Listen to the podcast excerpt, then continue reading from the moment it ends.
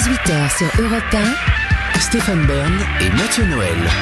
Historiquement vôtre. Et l'histoire, c'est aussi l'histoire des mots. Chaque après-midi, on termine cette émission avec la séquence de Stéphane, le mot de la fin, l'histoire d'une expression.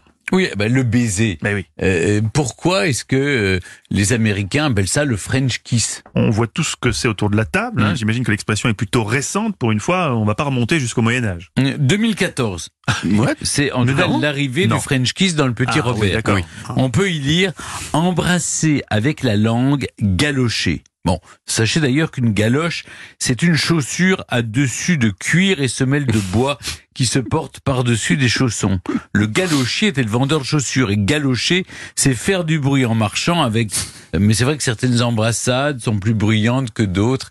Donc en fait, quand vous dites je, une Le galoche, galoche, c'est le bah, bruit que il ça faut fait. qu'il y ait le bruit. Voilà, le bruit. Mais, mais- mais le bruit de, des galoches, c'est un truc qui ressemble un peu à une langue, parce qu'on... c'est un- ça s'appelle Qui a fait ça Stéphane Bern. C'est vous, Stéphane, qui avez fait ce... Oui. Ah C'est oui, pas- ah, vous c'est- faites bien. C'est hein. le bruit des galoches. Sans et une du certaine baiser. expérience dans la galoche. Revenons à Oui, re- notre French kiss. Revenons. Les Américains sont persuadés que la pratique est une invention française au 18e, euh, au 19e siècle. La, la mobilité transatlantique se développe et notre réputation aussi.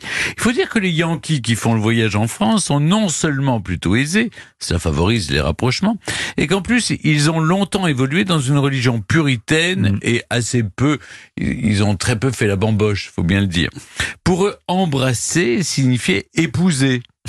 En revenant de chez nous, il disait quand vous êtes en France, faites-vous embrasser par les femmes. Cela a même donné naissance à l'expression get a French kiss.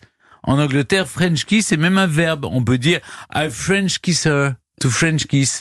Oui. C'est un verbe. Je sais, mais ne regardez pas comme ça. Avec David, dans nos échanges à l'étranger, on a beaucoup joué là-dessus. Ah hein. oui, très bien. French kiss, Mm. un petit peu. Sûr. Restons pourvoyait. modestes. En fait, le baiser fougueux ne nous appartient pas. Ah mince. Il est déjà décrit dans le Kama Sutra, écrit 500 ans avant Jésus-Christ.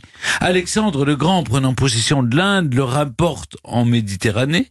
Et ce sont vraiment les Romains qui ont lancé la mode du French kiss en Afrique et en Asie. Mais chut, continuons de penser que c'est nous, Français, qui l'avons inventé. Pour une fois qu'on parle de nous en bien. On disait un, un palo quand j'étais... quand j'étais- Oui, Ah, un oui, palo. oui. Rouler un palot. Je- un patin. rouler un palo, Ouais. rouler un patin. Mais ça, c'est complè- ça a complètement disparu. hein. Oui, c'était smack ou palo. Ah, Smack, c'était la première Smack, étape. c'était la première juste le- étape. Et c'était- ensuite, il y avait le palo. C'était Alors, de mais smack Tarkan. ou palo Moi, je dis, mais palo. le- Oh, toute une époque quand même.